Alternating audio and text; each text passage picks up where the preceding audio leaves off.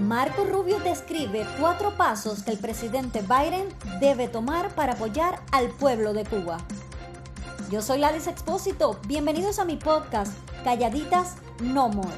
Después de hablar con empresas involucradas en el acceso remoto a Internet, Rubio le pidió al presidente Biden encarecidamente. Número 1.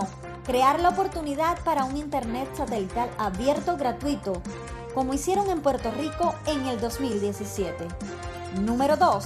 Instruir al Departamento de Estado, la OEA, para volar la situación de Cuba, liderar un esfuerzo para obtener una aprobación, una fuerte condena del régimen y la violencia que se está cometiendo contra el pueblo cubano, pedirle a la Comisión Interamericana de los Derechos Humanos que viaje a Cuba y empiece a documentar las violaciones que están sucediendo allí.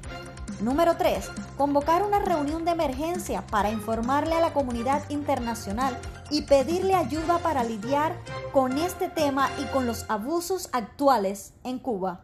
Número 4. Comunicar de manera clara y pública que será la política de Estados Unidos considerar utilizar a la migración masiva como un arma. Si ellos utilizan la migración como un arma en contra de los Estados Unidos, va a ser considerado como un acto hostil en contra de la seguridad nacional y que tendrá una respuesta bastante rápida. Yo soy Ladis Expósito y nos vemos en un próximo episodio.